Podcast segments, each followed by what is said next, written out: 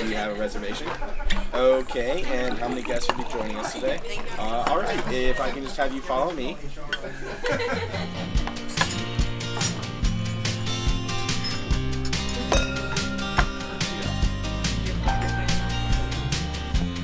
Hallo und herzlich willkommen. Schön, dass du wieder da bist, hier im Podcast Leaders Flow. Dein Podcast rund um das Thema Leadership in der Hotellerie und Gastronomie. Mein Name ist Marie-Therese Heb. Mein Gast heute ist Mike Fischer. Mike ist Unternehmer, Autor und Speaker. Er lebt in Gera und betreibt dort ein Dorf, das Fischerdorf. Und dieses Dorf ist aus einer Fahrschule entstanden, das er vor Jahren gegründet hat. Ich habe Mike Fischer durch seine Bücher kennengelernt. Also er hat auch unzählige Bücher geschrieben, vier Stück, glaube ich, äh, sind bis jetzt. Und was es mit diesem Fischerdorf auf sich hat, darüber spreche ich mit ihm.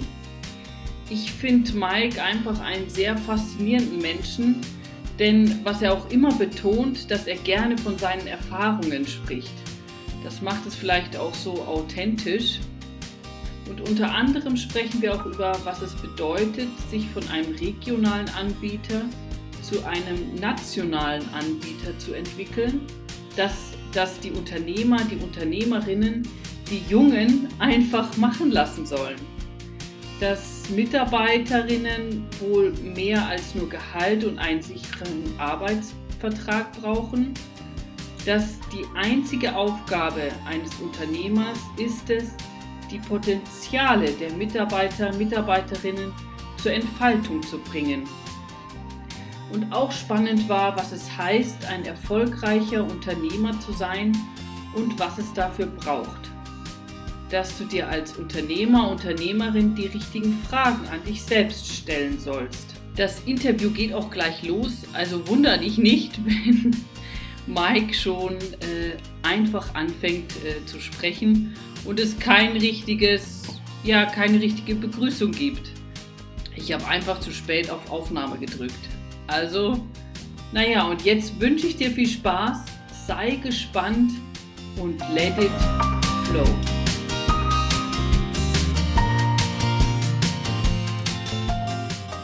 Ja, da habe ich schon einige Vorträge gehalten, eigentlich bis zu Corona-Zeiten.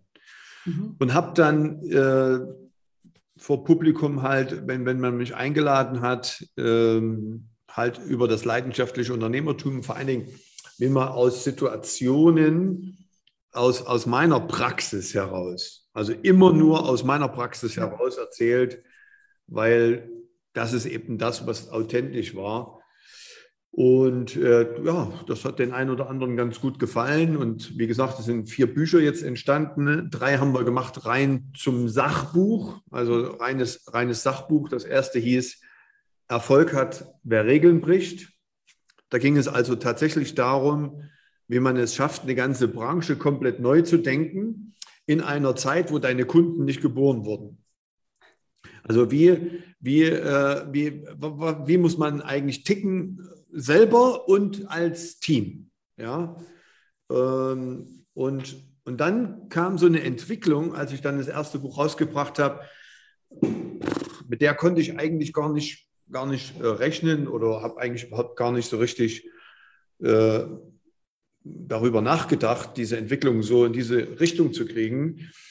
Dann hat das sehr viel alles so mit, mit Leidenschaft und mit extremer Liebe zu tun. Ähm, und da sind Dinge entstanden, wenn man das heute betrachtet in unserer Branche. Wir sind also mit Abstand die bekannteste Fahrschule Deutschlands. Ähm, wir haben uns sozusagen von einem regionalen Anbieter, also wenn man so an Fahrschule denkt, dann wäre es mal, aha, so ein Eckgeschäft und dann 100 Quadratmeter und gut ist, ja. Und äh, wir haben uns sozusagen von einem regionalen Anbieter zu einem nationalen Anbieter entwickeln müssen. Also das war bei uns einfach notwendig, aus der Angst heraus, dass zu uns niemand mehr kommt, weil im Osten gab es halt keine Geburten. Also unsere Kunden sind nicht geboren, die bei uns drei Straßenzüge weiter zu uns zur Fahrschule kommen. Und das wussten wir schon seit 1990. Ne? Und äh, das war wirklich so wie so ein Damoklesschwert, das über unseren Kopf schwebte, weil wir, wir, wir wussten, dass 2008, 2009 ist es eigentlich zu Ende, weil unsere Kunden nicht geboren wurden. Und so haben wir dann, äh, so haben wir dann 2008, 2009 angefangen, darüber nachzudenken. Also haben wir schon eher darüber nachgedacht, aber wir haben dann ein sogenanntes Fahrschulinternat gegründet. Und man muss jetzt dazu sagen, mit meinem Vater hatte ich gerade 1990, ich habe mich ja 1990 mit meiner Fahrschule, mit meinem Trabant 601 Deluxe damals als Einzelunternehmer selbstständig gemacht. Wir hatten sage und schreibe äh, die ersten vier Wochen 4000 Anmeldungen in unserer Kartei. In, die, in, dem, in dem, für das Internat schon? Nee, das Internat gab es da noch nicht. 1990 gab es nur mein Trappi und mich. Ach so. Das war sozusagen der Anfang damals, ja. ja. Und äh, diese, diese, wir hatten acht zu DDR-Zeiten acht Jahre Wartezeit auf den Führerschein. Also auf die Führerscheinausbildung. Und äh, als dann die Wende kam, ich war die erste Fahrschule, die sich selbstständig gemacht hat, rannten die mir natürlich alle die Bude ein. Ne? Ja, gut, aber das waren so Dinge, das waren Zeiten, ich sage ich heute, da konnten wir die Kunden nicht verhindern. Also das war einfach, Egal, was du für eine Vision hast, egal, was du für Ziele hast, das ist alles scheißegal. Die Leute waren einfach da. Ja? Da brannte die Luft. Aber was wir natürlich schon damals wussten, ne, und deswegen mussten wir uns verändern, Erfolg hat bei Regeln bricht. Wir wussten damals schon, 1990 kannten wir die Geburtenjahr, äh, die Geburtenzahlen in unserer Stadt. Und es ist immer so, wer heute geboren wird, in 18 Jahren ist in der Fahrschule. Ne? Und um das mal mit einer Zahl festzumachen, wir hatten also all die Jahre bis 89 1500 Geburten in Gera. Jedes Jahr. Mhm. Und 1990 nur noch 500. Also zwei Drittel der Kunden wären in 18 Jahren nicht gekommen, hätten wir uns da nichts einfallen lassen. Ne? So, und dann haben wir 2008, man muss dazu sagen, in den 90er Jahren mit meinem Vater zusammen hatte ich auch noch ein Baugeschäft. Das heißt also, es musste ja auch hier viel gebaut werden. Mein Vater war Bauingenieur. Also haben wir unsere ganzen Gebäude auch alles selber gebaut.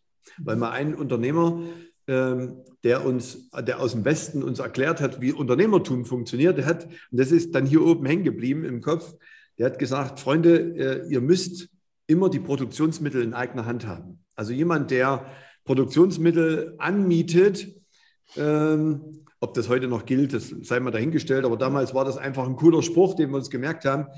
Wer sich Produktionsmittel anmietet, beziehungsweise wer Mietverträge abschließt als Unternehmer, ist immer ein Unternehmer zweiter Klasse. Mhm. Weil er im Grunde genommen in dem Moment, wo er einen Mietvertrag unterschreibt, äh, das Inventar, wenn es schief geht, schon den Vermieter gehört. Ja? Und dann habe ich gesagt, Vater, pass auf, lass uns eine Baufirma gründen gemeinsam. Vater war, wie gesagt, Bauingenieur und dann haben wir die ganzen Gebäude selber gebaut. Ne? Alles, was wir brauchten. Und 2008 haben wir dann angefangen, unser Fahrschulinternat zu bauen. Das heißt, also, wir haben dann gesagt, naja, wenn es in Gera nicht mehr ausreicht, dass wir Fahrausbildung so absolvieren können, dass unsere Familien ernährt werden, dann müssen wir sie eben aus ganz Deutschland holen. Ja, so, und das war schon ein bisschen eine Herausforderung, die nicht ganz einfach war. Und dann haben wir dann angefangen, mitten in Gera, äh, mitten im Zentrum von Gera, ein Gebäude nach dem anderen zu kaufen. Die hingen alle so ein bisschen miteinander zusammen. Und heute nennt sich das sozusagen das Fischerdorf mitten in Gera. Und im Fischerdorf, da kann man schlafen, da kann man wohnen. Das ist also wie so ein Internat, ein Fahrschulinternat, wo aus ganz Deutschland die Schüler zu uns kommen und innerhalb von kürzester Zeit, nämlich Pkw in sieben Tagen, äh, machen die bei uns den Führerschein. Achte Tag ist Theorieprüfung, neunte Tag Praxisprüfung. Wir haben ein eigenes Restaurant, also äh, eine Pizzeria. Junge Leute essen immer Pizza, Pasta, Salat, alles kein Problem. Und wir haben ein komplett neues Schulungszentrum, über 3000 Quadratmeter gebaut. Also wir sind sozusagen autark, komplett und sind damit äh, Deutschlands einziges Fahrschul, echtes Fahrschulinternat, das sozusagen alles miteinander vereint. Also wir haben die ganzen Gebäude hängen zusammen und wir haben sogar ein eigenes eigenen Ortseingangsschild. Da steht Fischerdorf, Gera äh, zu Ende. Und wenn du da wieder rausfährst, geht Gera wieder los, Fischerdorf zu Ende. Wir haben einen schönen Dorfplatz, wir haben ein Rathaus.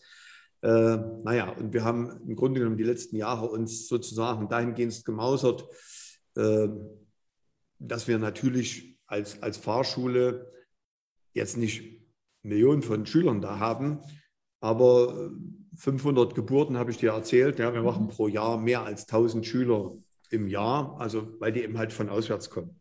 Mhm. Und wie war, wie war das, ähm, wenn ich dich mal kurz unterbrechen darf, Maike? Wie war das, weil du schon angesprochen hast, also ich meine, ich kann mich noch an, an meine äh, äh, Fahrzeit erinnern.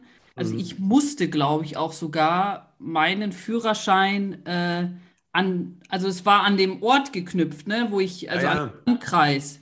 Also was, äh, und, also du musst ja deine, das gibt ja den sogenannten Paragraph 17 Absatz 3 der Fahrerlaubnisverordnung, der ist aus den 60er Jahren, der sagt, du musst deine Fahrerlaubnisprüfung dort ablegen, wo du polizeilich gemeldet bist. Ah, okay. Aha. Das ist das, was du gesagt hast. Ja. Naja, und das Buch heißt, der Erfolg hat, wer Regeln bricht. Ah.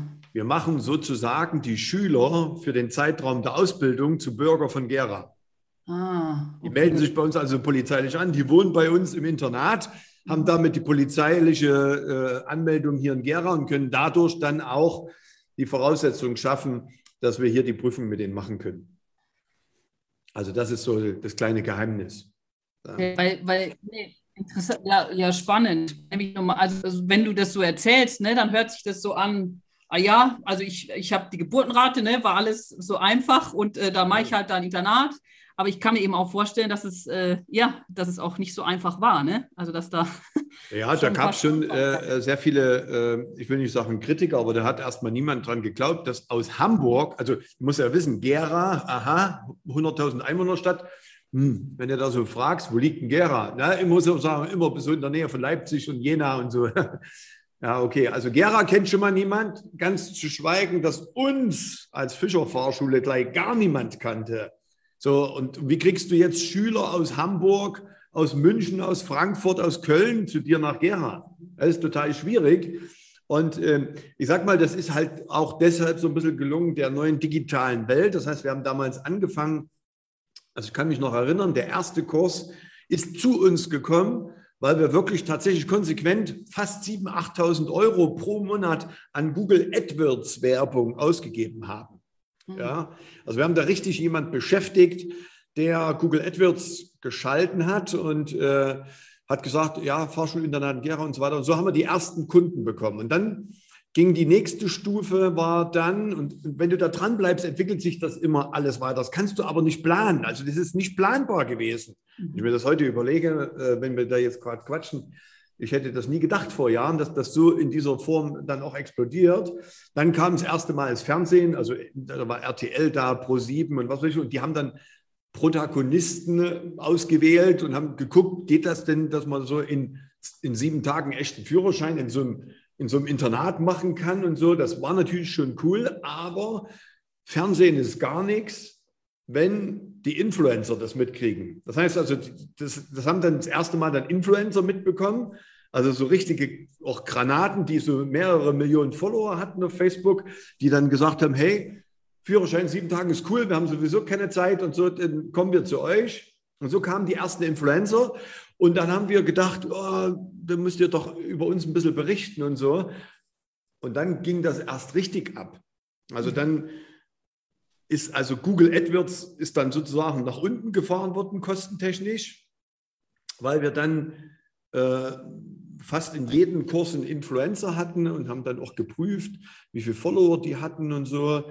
Und äh, das, war, das war schon auch gut, ne? bis wir dann irgendwann gemerkt haben, eigentlich äh, sind wir ja die Influencer auch. Ja? Ne, ich kann mich noch gut erinnern, als wir angefangen haben, selber über unseren YouTube-Kanal nachzudenken, hatten wir 129 Follower. Mhm und ein Video. Das war so ein total blödsinniges Video, was wir mal hochgeschaltet haben. Also sinnlos eigentlich. Also hat sich niemand darum gekümmert. Und haben wir hier äh, sehr akribisch, immer wenn jemand zu uns kam, von den Influencern, haben wir die natürlich begleitet über unseren Kanal. Und wir haben heute eigentlich so in der Fahrschule, in der Fahrschulbranche den, den meisten aktiven Kanal, also den, den, den stärksten Kanal sozusagen in der Fahrschule. Und das sind natürlich jetzt Dinge, da ist also Google AdWords null. Und äh, mit dem YouTube-Kanal verdienen wir ja auch unser Geld. Also verdienen wir auch Geld damit mittlerweile. Ja. Das heißt also, wir vereinen das schon alles äh, in dieser Form. Aber ich hätte das ehrlich gesagt, und ich muss auch ganz klar sagen, das hat auch was mit der Mitarbeiterenergie zu tun. Ich persönlich habe noch nicht mal das Passwort von diesem YouTube-Kanal. Ich habe überhaupt keine Ahnung. Mhm. Und das ist auch das Erfolg hat, wer mit Liebe führt, hat auch, das war dann Buch zwei, hat nämlich genau damit zu tun, dass ich als Chef einfach die Fresse halte mhm. und nicht reinquatsch von etwas, wovon ich gar keine Ahnung habe. Mhm. Ja, das muss man ja auch zugestehen. Ich bin jetzt 58, äh, ich habe überhaupt keine Ahnung. Ich bin total begeistert, dass diese ganze Thematik so funktioniert. Aber ich habe keine Ahnung, wie es funktioniert. Und da musst du einfach die jungen Leute musst du einfach machen lassen. Und wenn du denen diesen Spielraum gibst, ja, diese, diese Potenzialentfaltungsmöglichkeit, dieses Spielfeld, dann entwickeln die Dinge, die kannst du in keiner Spielkultur oder die kannst du nicht voraussehen. Das, das entwickelt sich einfach. Und das ist das, was es momentan halt auch ausmacht. Ja. Und, und was sagst du dann, was ist dann so, wenn du sagst, okay, du sollst mal, also als Unternehmer in der Hinsicht still sein, ja, oder du hast auch mal, ich habe ein Zitat von dir gelesen, der Chef ist die überflüssige äh, Person. Ne? Ja, ja. Naja, gut, das war die überflüssigste Person. Das, das war eigentlich, muss ich kurz erklären, die, ja. die, das war eigentlich eine Erfahrung, die ich gemacht habe. Ich glaube mhm. ja auch sowieso, dass äh, viel, viel Learning über eigene Erfahrung geht. Das andere kann man sich inspirieren lassen und so. Und zwar hatte ich 1993 begann das eigentlich bei mir. Da hatte ich einen relativ schweren Unfall beim Beachvolleyball in, in Griechenland.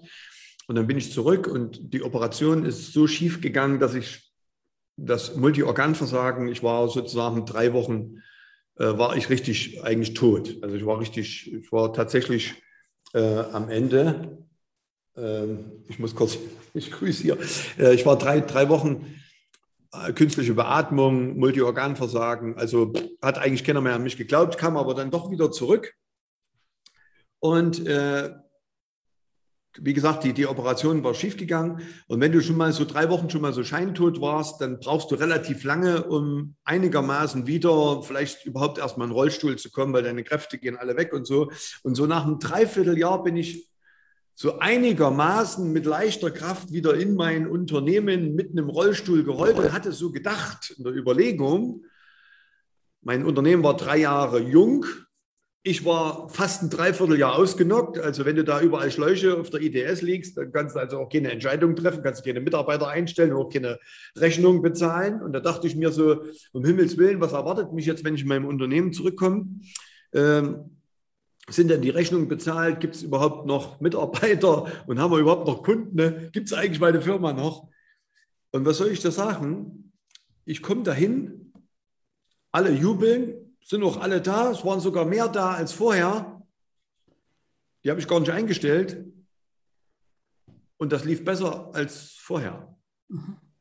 Und da, und da habe ich mir gedacht, der Chef ist vielleicht die überflüssigste Person im Unternehmen. Also das ist falsch.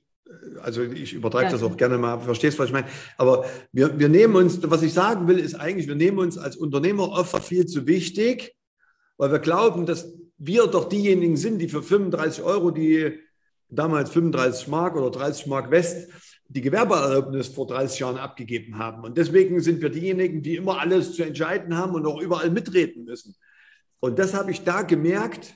Ich habe es zwar noch nicht so richtig verstanden, aber ich habe damals gemerkt, dass Mitarbeiter vielleicht doch mehr wollen als eigentlich nur pünktlich ihr Gehalt äh, und einen sicheren Arbeitsvertrag. Und du hast auch gemerkt, der Spirit, der Spirit im Unternehmen, der war auch ganz anders als zu meiner Zeit. Ja. Und daran habe ich mich dann immer wieder erinnert und heute bin ich ein ganz notorischer Loslasser. Mhm. Also ich habe dann, wenn du mich früher gefragt hättest, was sind so deine Aufgaben als Unternehmer, da hätte ich dann gesagt, also ich bin in jedem Fall äh, der Zahlenfetischist, ich bin der Marketing-Experte, der Personaler bin ich sowieso in so einem kleinen mittelständischen Unternehmen mit 20 Mitarbeitern. Ähm, Marketing mache ich alles, klar, Werbung und so weiter. Und außerdem bin ich auch noch der beste Fahrlehrer. Also ich bin so eine richtige eierlegende Wollmilchsau. Und das, das geht eigentlich nicht gut. Mhm. Das, das habe ich festgestellt, ja, weil dann dann kriegst du von allen Fragen, dann musst du überall mit reinquaken und so weiter. Und bist eigentlich früh der Erste, Abend der Letzte und, und weißt eigentlich gar nicht so richtig an, was, was, was jetzt wirklich gut war. Und heute, bis ich das dann kapiert habe, im Übrigen kapiert nur durch Weiterbildung, also durch eigene Weiterbildung, äh, heute, heute glaube ich, bin ich nur noch dafür da, die, wie man so schön sagt, die Potenziale, also die Kraft, die in einem Mitarbeiter steckt, zur Entfaltung zu bringen. Das heißt, ich, ich habe nur noch die Aufgabe, den Leuten in die Augen zu gucken. Und wenn die, ich, ich spreche das jetzt symbolisch an, ja, wenn, wenn die von ihrem Job reden, muss ich Gänsehaut kriegen äh, und die haben Tränen in den Augen vor Freude. So übertrieben sage ich das auch gerne. Also diese Leidenschaft muss einfach da sein. Und wenn das nicht da ist, dann muss ich die Frage stellen, das ist meine Aufgabe, was kann ich dafür tun, dass wenn du von deinem Job erzählst, ich Gänsehaut kriege? Was muss ich machen? Ja? Was für ein Spielfeld muss ich dir zur Verfügung stellen? Und, da, und das ist die einzige Aufgabe. Also ich bin nur noch dafür da, die Potenziale der Mitarbeiter zur Entfaltung zu bringen. Das ist der entscheidende Punkt. Und wenn das funktioniert, dann, dann werden aus, aus Mitarbeitern, die vielleicht sagen wir, wirklich gern dabei sind, äh, die Markenbotschafter sind, also die rausgehen und sagen, hey, ich habe hier das Logo am, also ich gehe ich geh mit den Klamotten der Firma auch einkaufen und bin da stolz und so weiter, das sind ja die Markenbotschafter, dann werden aus Markenbotschafter, wenn es dir gelingt, Potenzialentfaltungsspielfelder zu schaffen für deine Mitarbeiter, dann werden aus Mitarbeitern und Mitarbeiterinnen Liebende. Und dann kommen wir zu dem Thema, Erfolg hat, wer mit Liebe führt. Ja. Und Liebende brauchen keine Checklisten. Verstehst du? Ja. Liebende brauchen keine Checklisten, also die brauchen auch keine Anleitung, sondern die machen aus der Leidenschaft heraus. Das klingt jetzt zwar auch ein bisschen so einfach, weil ich bin ja jetzt schon 30 Jahre dabei. Natürlich braucht es auch Basic-Regeln. Also Erfolg hat, wer mit Liebe führt, heißt nicht, äh, wir schmeißen den ganzen Tag mit Butterblumen. Ja, ja. Oder ja, wir haben uns alle lieb. So, klare ne? Regeln sind da da. Und äh, das ist aber die Basic dazu. Ne? Mhm. Also es tut mir leid, wenn ich jetzt zu viel quatsch. Also. Nee, nee, um Gottes Willen. Also ich bin total gefesselt. nee, vor allen Dingen äh, kommt mir da auch ähm, äh, vielleicht so der Satz, also, weil ich meine, Liebe ist ja auch ein starkes Wort, ne? Und Absolut. vielleicht äh, sagt der eine, ja, was hat denn jetzt hier Liebe mit, mit Wirtschaft oder so zu tun? Das, ich kenne es vielleicht noch in einem, bei einem Liebespaar oder mhm. so, ja. Aber ähm, ja, warum nimmst du dieses Wort Liebe auch her oder auch? Äh das ist, äh, also ich, ich glaube, ich meine, wir, ich bin ja auch Familienvater und äh, Ehemann und ich liebe, ich liebe auch die Familie und ich, ich, ich fühle ja da, ja, wie, wie, schön das ist, wenn man mit der Familie zusammen ist. Und das Gleiche empfinde ich aber auch, wenn ich hier ins Fischerdorf reinfahre. Die, also diese, natürlich ist zu meiner Frau die Liebe äh, jetzt eine andere als zu meinem Mitarbeiter, äh, dem Fahrlehrer, der äh, der Winnie, der schon 30 Jahre bei mir mittlerweile ist. Ja, das ist eine andere Liebe als zu meiner Frau, aber es ist eine Liebe. Mhm. Ja, und äh, ich glaube auch, dass aus der Liebe die, die, die, die, die stärksten Momente und auch die, ja, das, das Beste auch entsteht. Ja, einfach auch bei, wie bei Mann und Frau. Entstehen die Kinder durch Liebe. Gut, manchmal ist es auch einfach nur ein Unfall, aber äh, letztendlich glaube ich, dass, dass das schon ganz entscheidend ist. Und warum nicht den Kontext Liebe in Verbindung mit Arbeit bringen? Ja? Mhm. Ähm, ich glaube sogar, dass wir viel zu oft oder in den letzten Jahrzehnten ähm, Arbeit und privat, also nach dem Motto, dort darf ich lieben, da darf ich nicht lieben, ähm, dass wir das zu sehr getrennt haben. Diese Vermischung, also wenn ich glücklich sein will, will ich doch auch glücklich sein, nicht nur am Wochenende, Freitagabend, sondern am Sonntag und dann voller Frustration am Montag hingehen, sondern ich möchte auch glücklich sein und, und Liebe hat ja auch was mit Glück zu tun, äh, von Montag bis Freitag. Deswegen für mich gibt es da keinen Unterschied. Ja? Und wir fragen auch die Frage dieser ganzen wie glücklich bist du mit dem Job, den du machst? Na klar, fragen wir das ab. Und dann ist auch die Frage, was können wir tun? Und dann ist es auch manchmal so, dass wir einfach feststellen in unserer Entwicklung, dass, dass, dass das Glück vielleicht nicht mehr da ist, weil ich einfach andere Wege gehe. Und dann ist es auch in Ordnung, dass man sich würdevoll und großzügig auch mal trennt. Auch das geht. Mhm. Ja? Aber mit Liebe dann auch. Ja, vielleicht. aber es muss immer würdevoll sein, weil es gab immer Momente, warum der eine zu uns gekommen ist. Und äh, es waren auch schöne Zeiten. So, und das darf man einfach nicht vergessen. Und äh, dann muss man sich nur rechtzeitig in die Augen schauen und muss eben halt auch darüber reden, dass es eben so ist. Und mal ganz ehrlich, viel zu oft, ich bin ja selber auch ehrenamtlicher Arbeitsrichter viele Jahre gewesen. Und die meisten, die immer beim Arbeitsgericht gesessen haben, mhm. die hatten eigentlich schon meistens ihr Verhältnis drei oder vier Jahre vorher beendet weil der eine schon gemerkt hat, irgendwie passt mit dem das nicht oder der andere sagt, ich will eigentlich hier gar nicht mehr arbeiten. Aber der eine sagt dann, ach, ich kann den doch nicht irgendwie rausschmeißen, weil da finde ich doch niemanden Neues. Während der andere sagt, na, wo soll ich denn eigentlich hingehen? Hm, ich habe jetzt auch keinen neuen Job. Und dann vegetiert das so dahin. Und da, glaube ich, ist es wichtig, würdevoll und großzügig miteinander die Gespräche zu führen. Und dann auf Augenhöhe einfach eine Trennung machen. Also diese, wir leben nur so kurz äh, in dieser Welt, dass wir diese Zeit auch echt nicht verplempern sollten ja. mit dem, was wir, was wir tun. Ja. Und ich glaube, leider Gottes ist es so, so dass, weiß ich nicht, aber ich denke schon, dass, dass oft viele Menschen sich am Montag schon auf Freitag freuen, statt, am, statt irgendwie am, am, am Montag, äh, also am Montag freut sich auf Freitag, statt am Freitag auf Montag. Mhm. Komisch, oder? Ja. ja. Wo ich so viel Zeit da verbringe. Ja, das stimmt. Da habe ich keinen Bock dazu. Ja. Da, da, da habe ich echt keine Lust. Da würde ich aufhören. Scheiß aufs Geld. Ja. Ich würde da aufhören. Ich würde gucken, dass ich das tue. Ich habe damals als Elektriker, ich habe Elektriker gelernt und ich sage dir eins, ich war der beschissenste Elektriker aller Zeiten. Mein Vater hat gesagt, du wirst Elektriker, weil Handwerk hat goldenen Boden. Und dann habe ich die Lehre gemacht, das war für mich grottenlangweilig. Wenn ich darüber nachdenke, ich habe das gehasst. Ich hatte immer zu kurze Hosen an, weil ich so groß war und so weiter. Das, das mit dem Blaumantel, das war einfach, ich war schlechter Elektriker. Und dann bin ich irgendwann zu dieser Fahrlehrertätigkeit mit Menschenarbeit und so. Es hat mir einen riesen Spaß gemacht.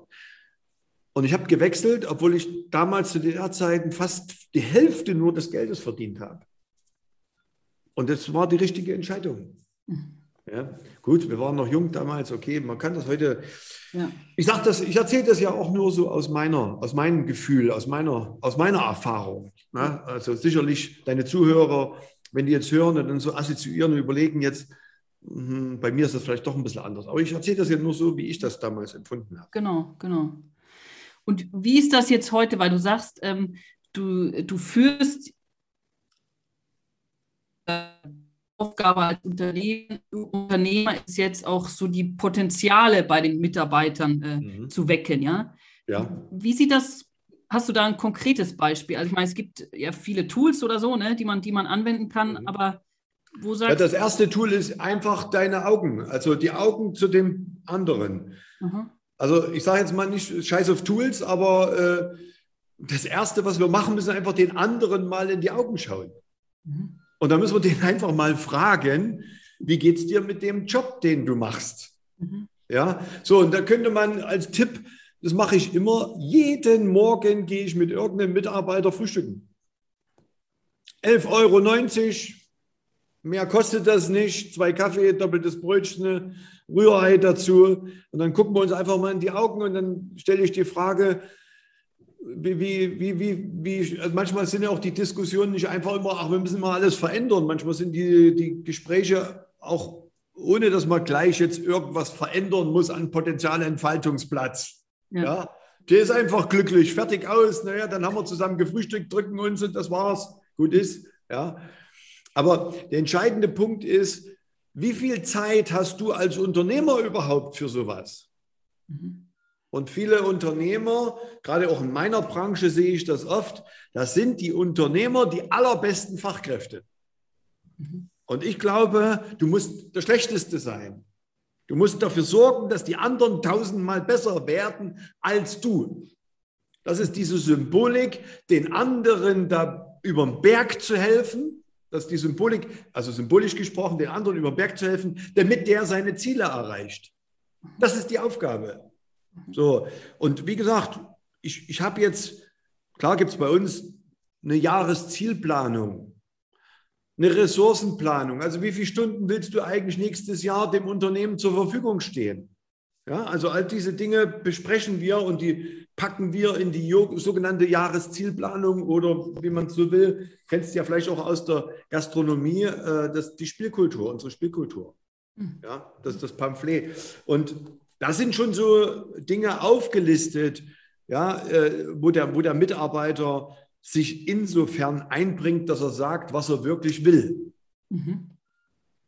Und äh, für mich aber das Allerwichtigste ist, wie persönlich schaffe ich es als Unternehmer mit meinen Mitarbeitern? Jetzt könnte natürlich jeder sagen in der Überlegung, ja, ich habe ja 5000 Mitarbeiter. Ja, dann, dann, dann ist der Kreis, mit dem du sprichst, eben halt geringer. Das sind dann so vielleicht die Führungskräfte oder so. Aber die Führungskräfte müssen dann diese Entwicklung dann so vorantreiben. Ja? Dass die dann eben halt in Anführungsstrichen mit den Mitarbeitern auf Augenkontakt arbeiten. Und dann, wenn du das, wenn du das hast, dann, dann entwickelt sich das. Und du musst, also ich persönlich ich glaube immer, dadurch, dass ich die Zeit mir auch nehme, den, die Mitarbeiter zu beobachten in ihrer Entwicklung, kriege ich das mit. Mhm. Und ich muss Probleme lösen, bevor überhaupt Probleme erst anfangen.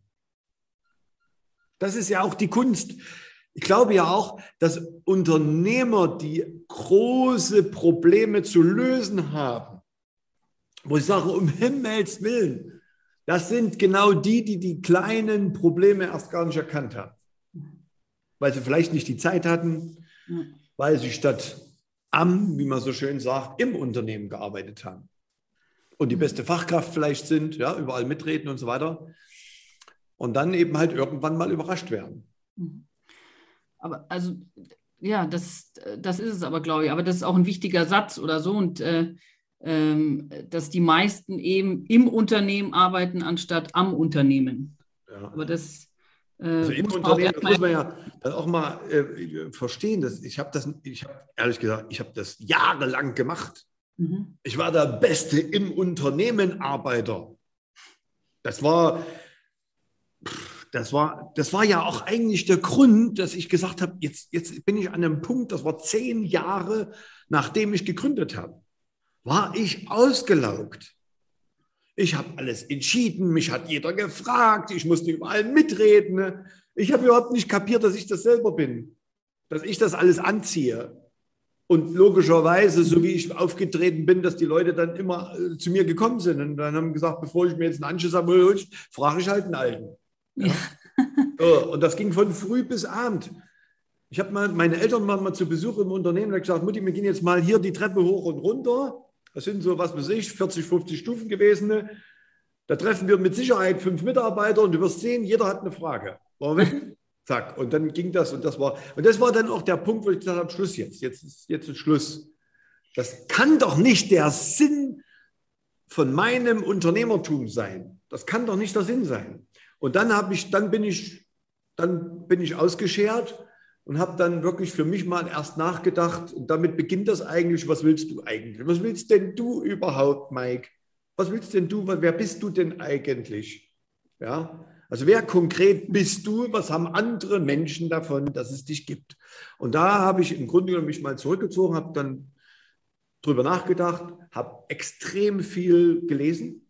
Mhm habe sehr viel Weiterbildung, hat mir alles geholfen, muss ich wirklich sagen. Manches nicht, aber manches hat mir auch wiederum geholfen, weil ich gemerkt habe, es hilft mir nicht. Also bin ich auch wieder schlau draus geworden. Ja. Und, äh, und, und diese, ich habe mich eigentlich zum Weiterbildungsjunkie sozusagen dann nach den ersten zehn Jahren meines Unternehmertums äh, entwickelt.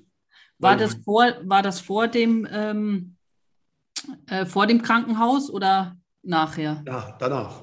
Danach. Danach dann noch. Also 93, 90 eröffnet, 93 äh, gestorben zwei, äh, und, und, äh, und, und 2000 angefangen, weil ich gemerkt habe, jetzt geht es nicht weiter. Mhm. Also da kam dann auch diese Erinnerung aus 93 und das ja. ist eigentlich, es hat doch funktioniert damals. Warum, warum, warum mehrst du dann jetzt noch rum? willst du jetzt schon mal wieder sterben, damit du das kapierst oder was wollen wir hier mit dir machen? Mhm. Und, äh, und, da, und so bin ich dann einfach losgegangen. Und das, das war natürlich gut. Also ich empfehle dann auch jeden, äh, sich in der Form persönlich weiterzubilden. Aber die meisten, ich hatte ja auch, wenn du mir das gesagt hättest damals, acht Jahre nach Gründung, da hätte ich gesagt, ich habe gar keine Zeit. Ja. Ich habe ich hab gar keine Zeit, mir Gedanken zu machen, ich muss das, das, das und das machen und abends lass mich doch bitte mal in Ruhe. Ja. ja? Naja, aber ja. äh, so ist das. Ja.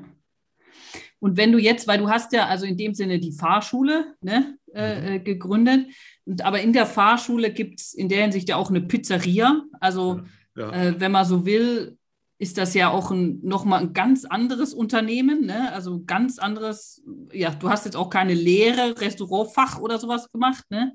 also wie, wie kam es dann auch dazu, äh, dieses Restaurant auch zu gründen? Oder? Ja, also erstmal grundsätzlich glaube ich, dass man, wenn man wirklich Unternehmer ist, unternehmerisch, äh, also ist es schon immer gut, wenn du ein bisschen was davon verstehst, gar keine Frage, äh, aber es gibt viele Quereinsteiger, die einfach sehr erfolgreich sind, weil sie das Unternehmertum verstehen. Ja? Und manchmal ist es auch ganz gut, äh, eben halt nicht zu wissen, wie man Pizza backt. Ja? Und wir haben uns damals einfach auf den Weg gemacht, weil wir mussten natürlich in dem Fahrschulinternat zu unseren Kunden was anbieten. Mhm. Und äh, so haben wir dann diese, das war ein Franchise-Unternehmen, damals hieß das Hallo Pizza. Und dann haben wir das übernommen und waren auch auf, da waren wir schon relativ weit, auch in der Entwicklung, wie wir Unternehmen entwickeln. Also es gab schon die Spielkultur, es gab schon, und dann haben wir das natürlich sozusagen aus der Fahrschule mhm. eben halt multipliziert, nur mit einem neuen Produkt. Also nicht mehr Führerschein, sondern äh, Pizza, Pasta, äh, Salat. Und äh, wir, wir wurden dann. Mhm schon zwei Jahre nach Gründung die umsatzstärkste Pizzeria in Deutschland. Also so verrückt wie das ist, ja. ja. Hatten, bis heute, hier arbeiten in dieser Pizza über 60 Mitarbeiter. Mhm. Und du, du sagst, wenn, wenn man das Unternehmertum verstanden hat, ist es eigentlich egal, was man. Was ja, man das, also das, das würde ich jetzt pauschal, ich kann es nur mit denen, ja. kann es eigentlich nur mit denen sagen, was ich jetzt durchlebt habe. Ja, also klar, wir haben, wir haben jetzt eine Pizzeria, die gibt es jetzt immer noch. Die gab es seit 2004 äh, und bis heute, ja, fast 20 Jahre. Ich habe mittlerweile diese Pizzeria verpachtet und vermietet an meine, das waren damals Pizzafahrer, die zu spät gekommen sind am Anfang. Aber die haben sich einfach geil entwickelt. Und die letzten vier Jahre wo ich wusste, ich beende das äh, als, als, als Inhaber, habe ich gesagt, ihr lauft vier Jahre mit. Und ihr könnt bis zum letzten Tag, könnt ihr entscheiden, ob ihr das übernehmen wollt oder nicht. Ihr müsst keinen Kredit nehmen, nichts weiter. Das war ein hochprofessionelles Unternehmen. Aber für mich war klar, ich will halt schlichtweg einfach äh, mit 50 nicht mehr Pizza backen. Ja, ich will mich wieder darauf fokussieren, was wir gut können. Und ich sage jetzt mal, die Fahrschule ist eben halt auch ein, wenn man das jetzt das, das, das Fahrschulinternat betrachtet, sind das ja auch wiederum mehrere Unternehmen in einem Unternehmen. Also nicht nur die Fahrschule, wo man sagt, hier mache ich meine Prüfung, sondern wir haben eigentlich auch ein Hotel, also mit 22 Betten. Wir haben eine komplette Verpflegung, also eine reine Kantine, wo gekocht wird und so weiter. Und das sind alles eigenständige Unternehmen, in Anführungsstrichen, im Unternehmen dieser Fahrschule. Ja. So, die Pizza haben wir natürlich outgesourced. Jetzt, also wie gesagt, seit 2014 haben die zwei Jungs äh, die Pizza übernommen, haben vier Jahre volles Unternehmertum, die volle Breitseite mitbekommen, haben sich super entwickelt. Und was soll ich dir sagen? Die sind heute besser als ich und erfolgreicher. Und das ist doch geil. Ja? Können ihre Rechnung ständig immer pünktlich bezahlen. Also ich schaue schon noch mit drüber und, und gebe noch gerne mit Impulse, wenn ich gefragt werde. Mhm, mh. Also wenn ich nicht gefragt werde, sage ich nichts. Ja? War früher auch anders. Äh, früher hat mich einer angeguckt und dann habe ich dann gedacht, der hat, stellt mir eine Frage und dann, ich habe denen erstmal Antworten gegeben, obwohl er gar keine Fragen hat. Ja, ja, ja. Ja. Nervig, nervig hoch 10, sowas. Also für den anderen. Ja, oder gibt es so ein Erfolgsrezept? Oder, oder auch aus, vielleicht kein Rezept, ne? aber so aus deiner Erfahrung, ähm, ja, was du vielleicht auch gelernt hast, was, was das Unternehmertum ist? Oder was, was macht das so erfolgreich? Naja, äh, also was, was, was mir immer wichtig ist, äh, deswegen habe ich immer hier diese Button bei mir äh, an der Jacke.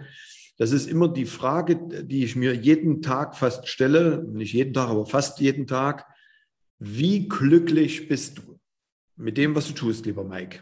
So, also die Frage stelle ich mir selber. Mhm. Ja, so, und dann auf einer Skala von 1 bis 10. So, und wenn ich jetzt dauerhaft auf einer 5 bin, dann mache ich was falsch. Also wenn mir das Unternehmertum keinen Spaß machen würde, äh, weil ich immer auf der 5 bin, so auf der Glücksskala, dann äh, würde ich sagen, nee, ist vielleicht nicht mein Ding, ich lasse mich vielleicht lieber anstellen. Ja. So. Und der entscheidende Punkt ist, wie komme ich auf eine 10 plus? Und diese, und diese Frage sich zu stellen, das ist die Grundlage. Also die Frage ist die Grundlage, um in die Handlung zu kommen. Also es gibt überhaupt gar kein Rezept dafür, dass ich dir sage, äh, welches Erfolgsrezept hast du denn jetzt? Das Erfolgsrezept ist, dass du dir schlichtweg einfach persönlich selber die richtigen Fragen stellst. Das ist, und bei mir ist es eben, wer bin ich? Macht mir das, was ich da mache, macht mir das wirklich Spaß, wenn ich früh, bin ich da Feuer und Flamme oder geht mir das auf den Geist? Nervt mich das ab? Bin ich mit dem, mit dem ich zusammen bin, ist das, bin ich da gerne mit dem zusammen oder geht er mir auf den Geist? Natürlich kann einmal einer auf den Geist gehen und natürlich sind nicht jeden Tag zehn Plus-Tage. Mhm.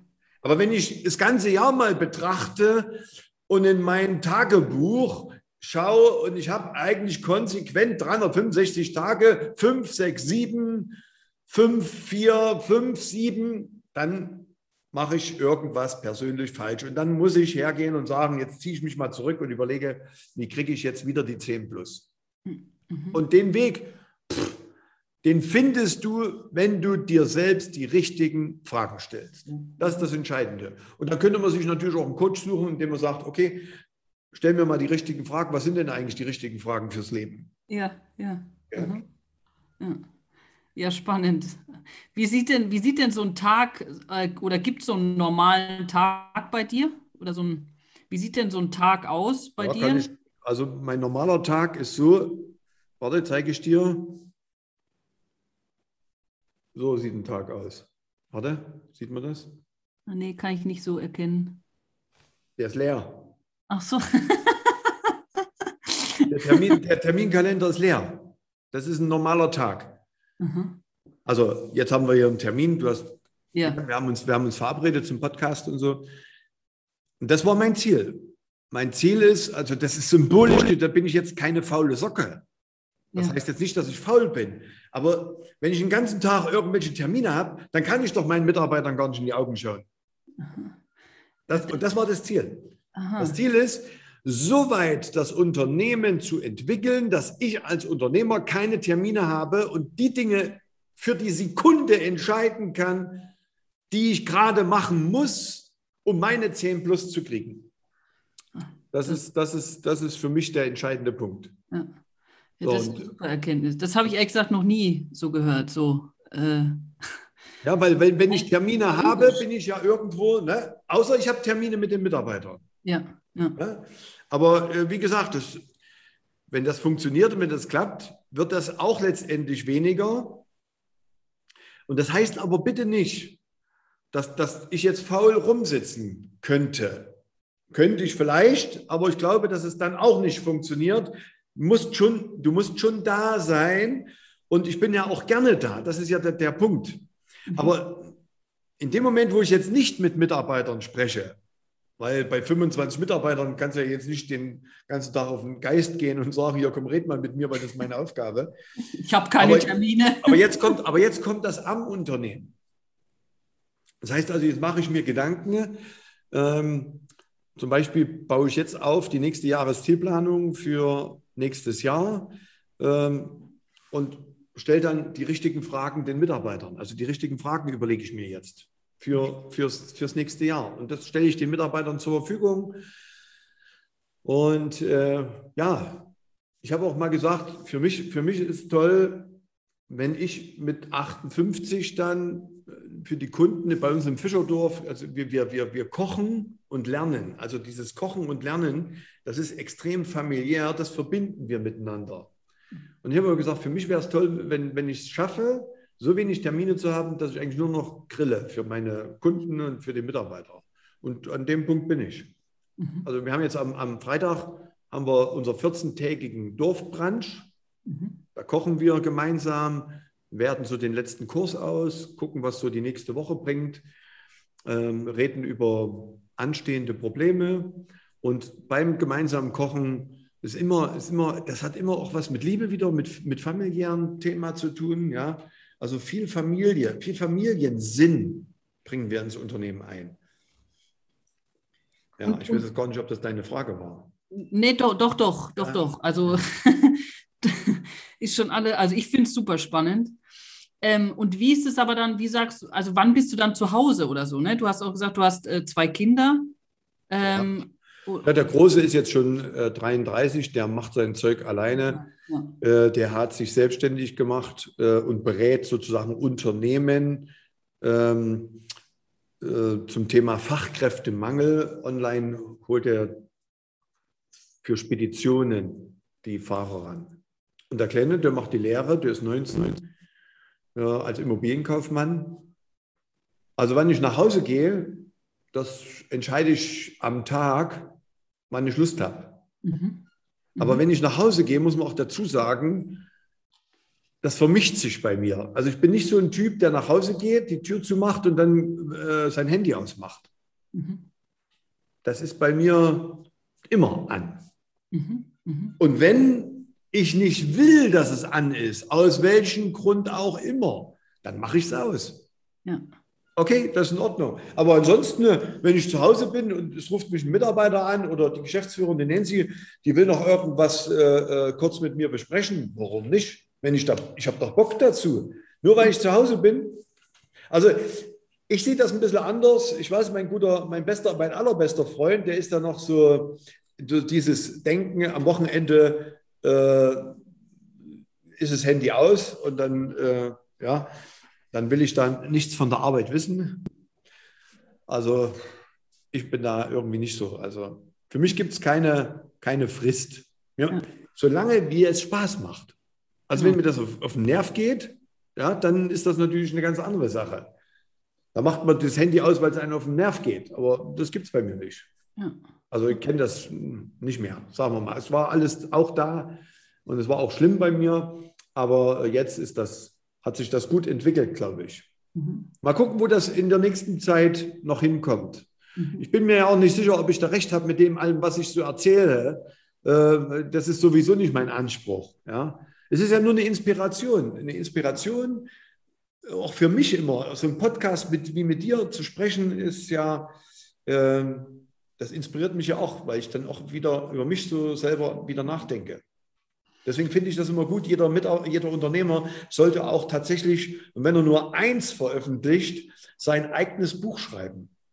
Mhm. Ich habe ich hab so viel aufgeräumt in meinem Geist, als ich das erste Buch rausgebracht habe kann man auch ein Videoseminar machen, keine Ahnung, muss ja nicht, es geht doch da nicht um Geld, ja, sondern es geht ums eigene Aufräumen. Und das war wirklich, ich habe dann viel überlegt, wenn ich das jetzt schreibe, kann es ja sein, dass die Leute äh, zu dir kommen und das sehen wollen. Ja, also gerade wenn ich, wenn ich Vorträge halte, dann sage ich, erzähle ich immer vom Fischerdorf und, und von dieser Spirit hier bei uns. Ja, da muss ich damit rechnen, dass da mal auch jemand kommt aus dem Publikum und sagt, das gucke ich mir jetzt mal live an. Das, das will ich jetzt mal wissen. Deswegen ist es bei uns immer sauber, mhm. weil die Leute das wissen, dass da auch zu Besuch kommen kann. Ne? Wir haben mittlerweile auch richtige, eine richtige Fankultur. Äh, also als Fahrschule ist es schon mal außergewöhnlich, ja. Aber wenn du so auf, auf äh, Instagram zum Beispiel schaust, da gibt es tatsächlich Leute, die haben bei uns nie einen Führerschein gemacht, aber über unseren YouTube-Kanal und äh, das, was wir so immer veröffentlichen, äh, sind die totale Fans. Die kommen uns hier besuchen machen Fotos und hauen wieder ab. Ja. Also wie am Eiffelturm, so, weißt du, so. Das ist klasse. Also ich muss gestehen, auf meiner Liste steht da schon auch noch. Ich werde auf jeden Fall auch vorbeikommen. Gerne. Bist herzlich eingeladen. Ähm, du musst dann den Elke, also Elke ist ja bei uns beschäftigt als Kuchenfee. Also die Elke hat nichts anderes zu tun, als den ganzen Tag tatsächlich Kuchen zu backen für die Kunden, für die Mitarbeiter und für die Lieferanten. Mhm. Das ist der ihre Aufgabe. Und wenn du zu uns kommst, musst du den Kuchen probieren. Der ist der Hammer. Ah, dann, dann kriege ich ein Stück Kuchen, kann mich da hinsetzen und äh, ja. Genau. Also Fahrschüler, die bei uns bestanden haben, kriegen zum Schluss ein sogenanntes rotes Bändchen. Das ist ja unsere Basic-Farbe. Und äh, das heißt immer Zugang zum Fischerdorf. Bei uns gibt es immer was zu trinken, immer zu essen. Und wir freuen uns über jeden. Wir kommen natürlich nicht immer alle, aber ja, ja. Äh, trotzdem kommen immer wieder Leute zu Besuch. Und das ist toll. Mhm. Ja, super. Ja. Jetzt habe ich noch, also ich könnte ja jetzt noch stundenlang mit dir weiterreden, ne? Gerne. Und, und da du ja keine Termine hast, wäre das ja auch kein Problem. Nee. Aber ähm, ähm, was würdest du sagen, also was so ganz aus dem Bauch raus, was bedeutet für dich Leaders Flow? Leaders Flow. Also das heißt, äh, ich bin sozusagen mit meinem Unternehmertum eins und äh, könnte da stundenlang die Dinge tun, ohne dass ich irgendwie äh, die Zeit, also ich vergesse die Zeit sozusagen, oder? Ja, super. Ja, so, also so. wenn ja, super. Ja, ist, also ich empfinde das, ich empfinde das so in dieser Form das, weißt du, wenn du mit mir durchs Unternehmen, durchs Fischerdorf läufst und wir gehen so überall rum und so, ne, dann merkst du, dass das nicht wichtig ist, dass du mit mir da gerade rumläufst. Also das ist, das finde ich, ist Unternehmerflow. Also nicht jetzt so, wie, wie es zu DDR-Zeiten gewohnt war. Wir haben dann, ach, der Chef kommt, da haben wir dann die Bürgersteige weiß gestrichen und alle haben geknickt und gesagt, guten Tag, guten Tag, guten Tag. Das interessiert hier überhaupt niemanden, ob ich da bin oder nicht. Das ist Unternehmerflow. Ich kann also durchs Unternehmen gehen, kann auch meiner eigenen Leidenschaft nachgehen, ohne dass mir jemand auf den Sack geht. Also ich kann in meinem Unternehmensflow einfach gehe ich, kann ich auch aufgehen, ohne dass mich da jemand wachrüttelt. Sagen wir es mal so, ja. So nach dem, obwohl das passiert auch schon mal, klar. Da kommen dann irgendwelche Hiobsbotschaften. Das ist dann raus aus dem Unternehmerflow. Mhm. Aber, Aber je seltener das ist, desto besser. Aber das sind natürlich Dinge, die passieren. Also das ist das Leben. Ja. Sei es, dass jetzt vielleicht mal ein Unfall passiert mit unseren Fahrschulautos oder letztens war, da kommst du aus dem Floh raus, weil der LKW-Fahrlehrer sagt, Mensch, bei uns haben sie alle drei LKWs aufgebohrt und die gesamten Tanks leer gemacht. Hm. So, da bist du natürlich mal nicht mehr am Unternehmerfloh, da bist du eigentlich nur noch am Brechen. Mhm. Ja. Aber dann ist es ja auch wieder gut, okay, wie gehe ich damit um, ne? um dann wieder schnell ja, ja, klar. in den Flow zu kommen. Und das heißt ja nicht, dass. Ja, die, die, die, die Mitarbeiter kümmern sich dann darum. Ja. ja. Also die, die, die das beherrschen, die da, die da im Grunde genommen mit dem LKW, da wird Polizei geholt und fertig aus. Und dann, dann bestellen die neue Tankdeckel und dann wird das alles, das muss nicht ich machen. Mhm. Mhm. Das ist genauso auch gerade, weil das, das Lkw-Thema, ne? Unternehmerflow ist auch etwas, das haben eigentlich die Händler äh, damals gar nicht verstanden, als wir einen neuen LKW bestellt haben. Äh, Herr Fischer, Sie müssen jetzt unterschreiben. Ich sage, muss ich gar nicht. Weil wenn ich unterschreibe, unterschreibe ich was, von was ich gar keine Ahnung habe. Ich kann doch nicht mal einen LKW richtig fahren. Das macht der LKW-Fahrlehrer. Der entscheidet, was für ein Gerät der fährt. Und bei uns entscheiden die Fahrlehrer, also der, der LKW-Fahrer, äh, Fahrlehrer eben halt, wie teuer das der LKW ist. Den quatsche ich da auch nicht rein. Mhm. Die übertreiben das auch nicht. Also, dass die dann Dinge tun, äh, die wir, wir, wir wirtschaftlich uns gar nicht leisten können. Warum? Weil sie die Zahlen auch kennen. Also ist die logische Konsequenz. Ja? Wer, wer, wer, wer mit seinen Zahlen sozusagen geheimnisvoll umgeht, muss sich doch auch nicht wundern, dass die Mitarbeiter keine Verantwortung übernehmen. Die wissen ja gar nicht, was sie machen können. Und bei uns ist das Zahlenthema, die BWA wird jeden Abend, wird die im Grunde genommen an die Mitarbeiter versendet, um dass jeder weiß, wo wir finanziell stehen. Ob sie sich das angucken oder nicht, das ist doch jedem seine Sache. Mhm. Ja? Und derjenige, der natürlich für 250.000 Euro in LKW entscheidet, der sollte schon die Zahlen kennen. Logisch. Ja, aber er kann auch sagen, nee, das will ich nicht machen. Äh, ist nicht mein Ding. Dann macht es jemand anderes, den sein Ding das ist. Und was würdest du als, als letzte Frage auch noch, was würdest du jetzt jungen Menschen äh, mit auf den Weg geben noch? So aus deiner Perspektive? Also jungen Menschen meinst du jetzt äh, die, die sich jetzt vielleicht unternehmerisch selbstständig machen? Ja. Mhm. Also was erstmal das Allerwichtigste ist, ist, das Lernen hört nie auf. Mhm. Niemals. Bis heute. Ich, ich, lerne bis heute so viel Neues. Oh, und ich freue mich darüber jedes Mal. Also lerne. Mhm. Lerne und vor allen Dingen probier dich aus. Also ich habe mit meinen unternehmerischen Tätigkeiten, wenn ich dir erzähle, was ich alles in den letzten 30 Jahren als Unternehmer unternommen habe und nicht unterlassen habe. Also das kann ich nur mitgeben. Unternehme als Unternehmer. Mhm. Probiere aus, aber mache es niemals, gleich nächster Tipp, auf Kosten der anderen. Es gibt ja Unternehmer, die gründen und dann gehen sie pleite, reichen vielleicht Insolvenz ein oder wie auch immer und, und begleichen dann nicht ihre Rechnung. Das ist für mich kein Unternehmertum. Ja, das ist, das ist einfach nur auf Kosten der anderen irgendwas probiert. Das ist Mist. Und deswegen, also ausprobieren. Probier dich aus und bleib bodenständig. Auch das ist wichtig. Bis heute bin ich, wenn du mit mir so jetzt redest, ja, überlege ich gleich sofort wieder, ich bin extrem dankbar, für all die 30 Jahre. Ein Auf und Ab, da war Finanzamt dabei, da war die Katastrophe, da waren Kündigungen dabei, da war ohne Fahrschüler dazustehen dabei, da war alles dabei. Aber ich möchte keinen Tag missen. Ich liebe jeden Tag der letzten 30 Jahre und dafür bin ich dankbar.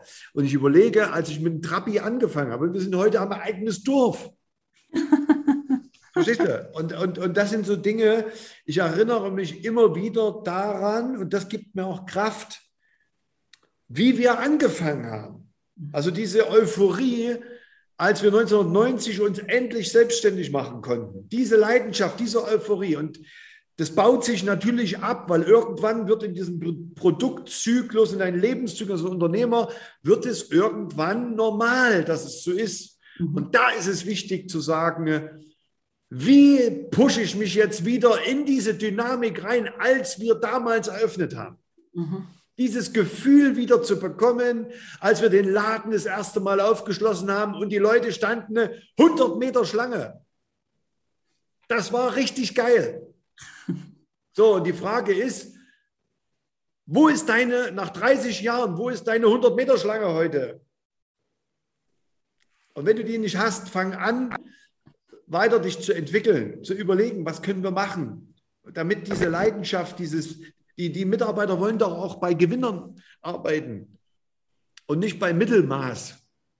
Die wollen dazugehören zu was Tollen, Großen. Und das, das, entwickelt sich alles. Gib dem, gib deinem Unternehmen, wenn du, wenn du, wenn du in deinem Unternehmen, wenn du das gründest, gib dem auch einen Sinn.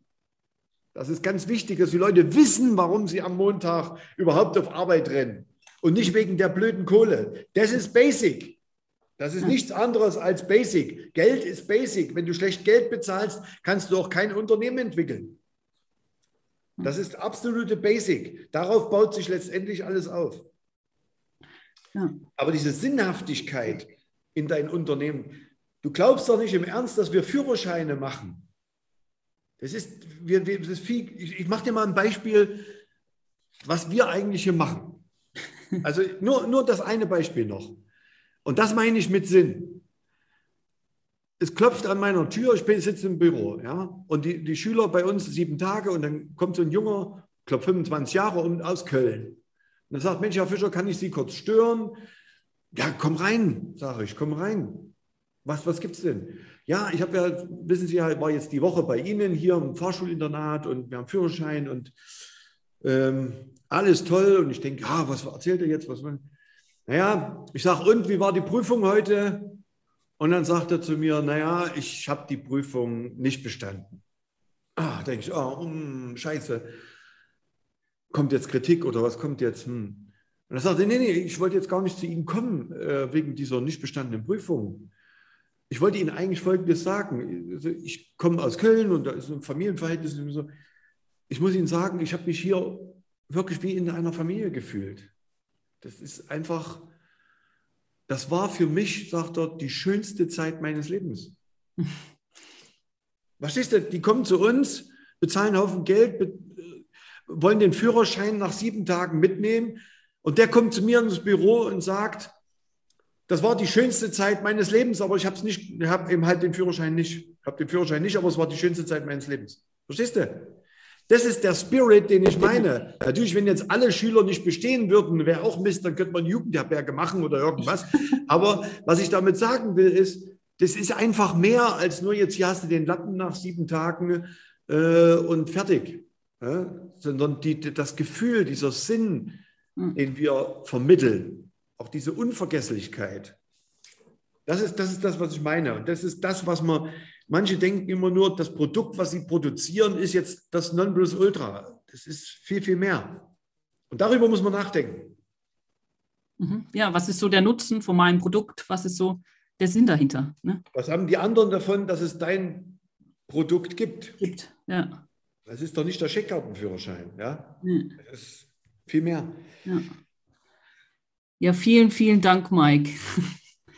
Es war wirklich toll und äh, ja, sollen alle in dein Fischerdorf kommen, ne? Absolut, also auch wer einen Führerschein schon hat, kannst du das kommen. Ja, ja. Am besten auch vorher anrufen, weil wir schon ab und zu mal ein paar Leute haben. Also, wenn jemand Lust hat, ist mal ein Gera, kommt vorbei, gibt es immer einen geilen Kaffee. Ja, genau, damit genug Kuchen da ist. Ne? genau. cool. Ja, danke dir. Danke dir für deine Zeit. Gerne, gerne. Danke dir fürs Zuhören. Schön, dass du bis jetzt dran geblieben bist. Ich hoffe, du fandest dieses Gespräch genauso spannend, inspirierend wie ich und konntest dir die ein oder andere Erkenntnis für dich mitnehmen. Was ich spannend fand, was ich mir mitnehme, ist, das Ziel zu fokussieren, keine Termine zu haben. Ich finde es ja, find sehr spannend und sehr toll und mal schauen, ob und wie ich das umsetzen kann. Schreib mir doch gerne deine Erkenntnisse, deine Gewinne oder auch auf Feedback. Freue ich mich immer sehr, wie dir diese Folge gefallen hat. Hier oder auch auf Instagram unter Marie TH Heb, Facebook, LinkedIn oder auch einfach per E-Mail. Wenn du noch mehr über Mike Fischer und das Fischerdorf äh, erfahren möchtest, habe ich dir die Kontaktdaten in den Show Notes reingepackt. Falls du diese Folge hörst und noch nicht abonniert hast, über iTunes, Spotify, dann mach's doch gleich, so bleibst du dran und kannst diesen Podcast kostenlos abonnieren. So verpasst du keine Folge und bist sofort informiert. Auch eine Bewertung finde ich toll. So hilfst du, dass der Podcast leichter gefunden wird von Menschen, denen diese Infos eventuell auch unterstützen können. Um vielleicht mehr über das Thema Leadership zu erfahren, um öfters im Flow zu sein als Führungskraft. Denn das schönste Kompliment, das du mir machen kannst, ist eine Empfehlung an jemand anderen. Naja, und jetzt genug. Genieße das Leben. Ich wünsche dir eine tolle Woche. Bis bald. Happy Day und let it flow.